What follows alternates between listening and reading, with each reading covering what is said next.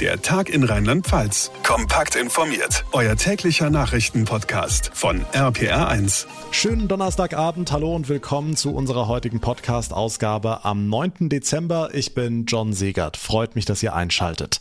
Lange hat sich die Ständige Impfkommission zurückgehalten, was die Corona-Schutzimpfung für Kinder angeht. STIKO-Chef Mertens sagte ja sogar, er würde aktuell noch kein gesundes Kind impfen. Doch heute gab es dann die Nachricht, auf die viele Eltern sehnsüchtig gewartet haben.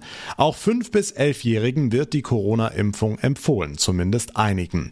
Wie diese Empfehlung zu bewerten ist und wie viele Menschen in Rheinland-Pfalz eigentlich ihre Kinder aktuell impfen lassen wollen, dazu gleich mehr. Unterdessen fragen sich viele von uns Erwachsenen seit gestern Abend, wird zweifach geimpft bald das neue ungeimpft sein?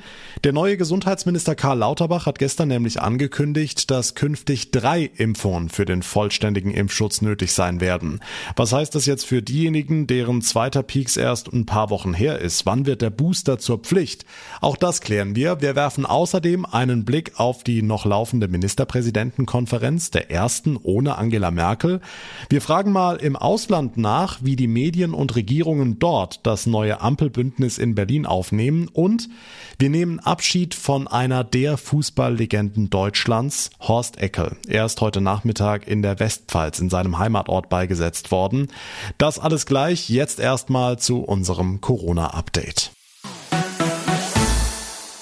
Wetten, dass sich bei der Ministerpräsidentenkonferenz heute der ein oder die andere gefragt hat, hä, wo ist denn die Merkel? Und dann fällt's einem ein, ach ja, die ist ja jetzt in Rente. Die erste Kanzlerschalte also mit dem neuen Chef, mit Olaf Scholz. Aber warum eigentlich? Wir hatten doch erst zwei in der letzten Woche plus die Landtagssondersitzung mit dem Ergebnis, dass Rheinland-Pfalz jetzt Clubs und Diskotheken zumachen kann. RPA1-Reporter Olaf Holzbach, was denn noch? Ja, so genau erfahren wir das erst in diesen Minuten mit dem Statement von Ministerpräsidentin Malu Dreyer. Clubs, Bars, Diskos sollen schließen. Du hast es gesagt, in anderen Ländern sogar noch mehr Gastronomie. Aber das können die ja machen. Große bundesweite Beschlüsse werden heute eher nicht erwartet. Ein anderes Thema ist die Impfoffensive. Vor allen Dingen hat sich das als total richtig erwiesen, dass wir damals die Impfzentren im Standby gelassen haben. Wir haben über 300.000 Registrierungen und wir haben 15 Prozent mehr Anmeldungen für Erstimpfungen. Wir haben uns ja das Ziel gesetzt, eine Million Impfungen im Dezember. Und das werden wir, wenn es so weitergeht, erreichen. Der rheinland-pfälzische Landesimpfkoordinator Daniel Stich. Vieles hängt mal wieder am Impfstoff. Karl Lauterbach will als neuer Chef im Bundesgesundheitsministerium erstmal Inventur machen und gucken, wie viel da ist. Hm, der Stoff für die Kinder kommt ja extra. Wie deuten wir denn die Empfehlung der Ständigen Impfkommission zu den 5- bis 11-Jährigen, die heute kam? Es ist grünes Licht für vorerkrankte Kinder und für Kinder mit engem Kontakt zu Risikopatienten, Oma, Opa zum Beispiel. Gesunde Kinder können geimpft werden. Ob sie sollten, da fragen die Eltern besser nochmal nach. Der Mainzer Professor Fred Zepp ist selbst STIKO-Mitglied. Und da haben wir bei den Kindern eben auch den Vorteil, dass sie nicht sehr schwer krank werden. Das heißt, da ist ein Schutz drin. Trotzdem kann es andere Begründe geben, zum Beispiel Sorge. Auch das können wir nachvollziehen. Und man muss sich einfach immer nur dann nochmal Gedanken darum machen und deshalb ist es auch wichtig, dass man eben zu Fachleuten geht, die einen nochmal aufklären. Nächste Woche soll es losgehen mit den Kinderimpfungen in Rheinland-Pfalz. Die Impfzentren haben schon 20.000 Anmeldungen. Die STIKO empfiehlt Impfungen für vorerkrankte Kinder und die erste Kanzlerschalte unter Olaf Scholz. Wir warten noch auf die Ergebnisse. Ausführlich gibt's die dann morgen hier im Podcast. Danke Olaf Holzbach für die Infos. Zu all diesen offenen Fragen gesellt sich seit gestern Abend noch eine weitere, die viele, viele Menschen heute beschäftigt. Ist zweimal geimpft bald das neue ungeimpft? Diese Frage hat ein Interview mit dem neuen Gesundheitsminister Karl Lauterbach aufgeworfen. Studien zeigen ja, dass unsere Impfstoffe schlechter gegen die neue Omikron-Variante schützen könnten. Umso wichtiger wird dadurch der Booster-Shot. Die Impfung ist nur vollständig abgeschlossen, wenn man dreimal geimpft wurde, sagte Karl Lauterbach dem ZDF. Das sei die neue Realität. RPA1-Reporter Marius Fraune, was heißt das denn jetzt für zweimal Geimpfte? Gelten die dann bald nicht mehr als 2G? Also langfristig müssen wir uns schon darauf einstellen, das wird aber nicht von jetzt auf gleich kommen. Noch versuchen wir ja eine Omikron-Ausbreitung zu verhindern, beziehungsweise sie zumindest zu verlangsamen. Und solange das funktioniert, soll es erstmal bei der aktuellen Regelung bleiben, so Lauterbach im ZDF Heute Journal. Wenn wir tatsächlich die Omikron-Welle hier in Deutschland hätten, dann wäre tatsächlich 2G dann erreicht, wenn man quasi die dritte Impfung hat. Denn man kann mit zwei Impfungen wahrscheinlich dann nicht davon ausgehen, dass man geschützt ist vor der Infektion.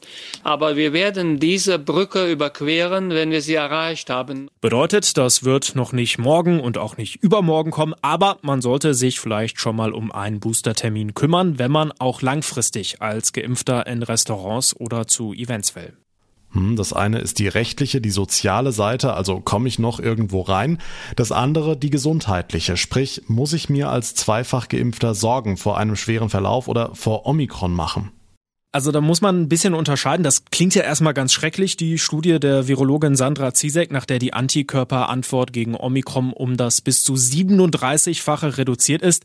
Das bedeutet aber erstmal in Anführungszeichen nur, dass ich mich deutlich leichter infizieren kann, also das Virus in mir tragen und weitergeben kann. Aber ganz wichtig, darauf weist auch Zizek hin, daran kann man noch nicht genau herauslesen, inwieweit Geimpfte bei Omikron vor einem schweren Verlauf geschützt sind. Da gibt es neben den Antikörpern noch sogenannte T T-Zellen, die dafür auch eine wichtige Rolle spielen.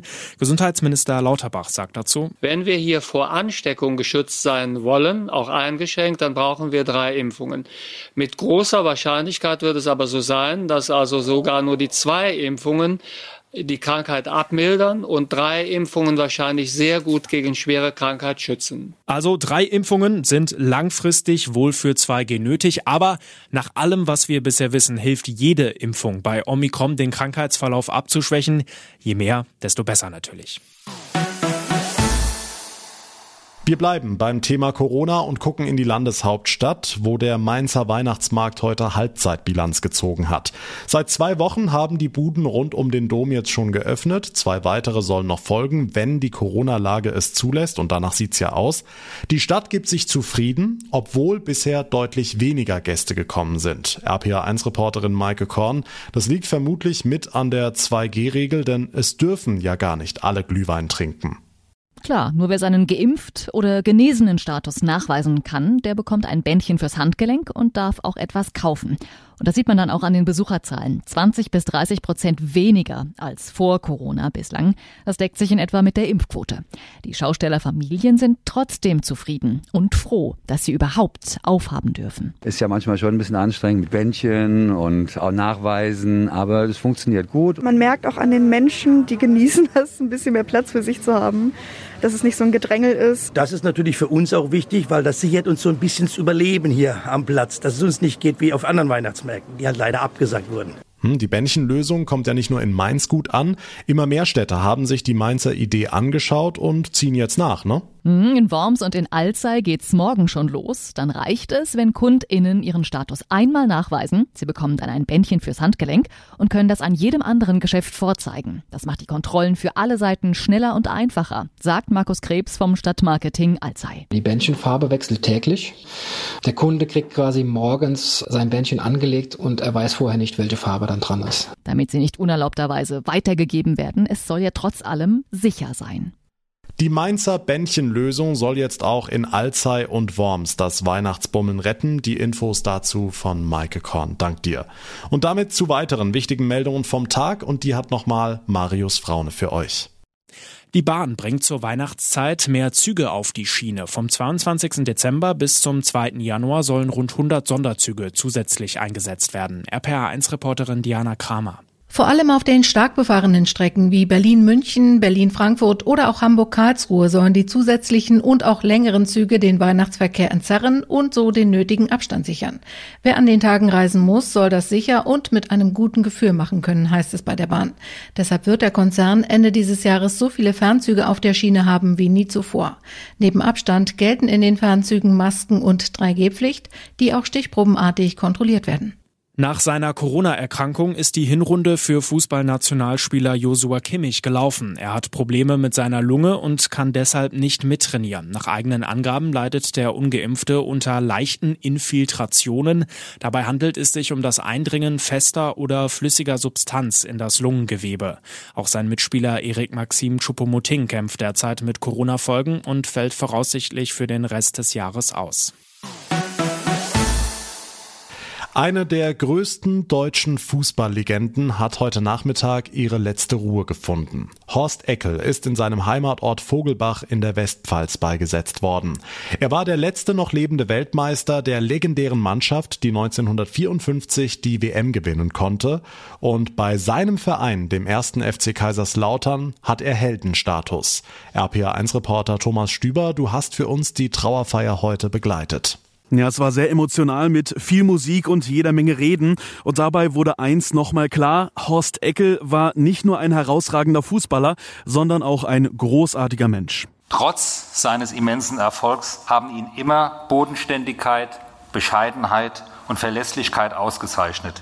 Diese Werte teilte er mit seinen Idolen Sepp Herberger und Fritz Walter der rheinland-pfälzische Innenminister Roger Levens. Rund 500 Gäste waren zum Friedhof hier im kleinen Vogelbach gekommen, um von ihrem Helden, von ihrem Horst Abschied zu nehmen. Darunter auch viele Sportgrößen wie Otto Rehagel, Miroslav Klose oder Andreas Brehme. Für die Menschen in Vogelbach, einem Ortsteil von Bruch-Mühlbach-Miesau, war Horst Eckel ein Held. Das bodenständige Ehepaar Eckel hat es nie in die große weite Welt gezogen.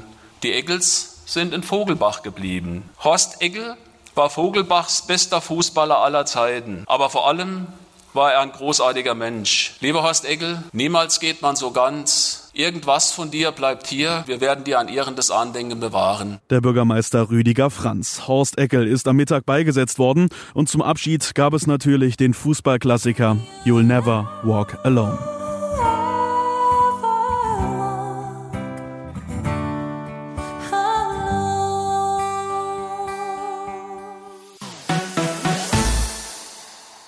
Kommen wir nochmal zurück zu unserer neuen Bundesregierung. Nach 16 Jahren Merkel müssen wir alle uns ein bisschen umgewöhnen.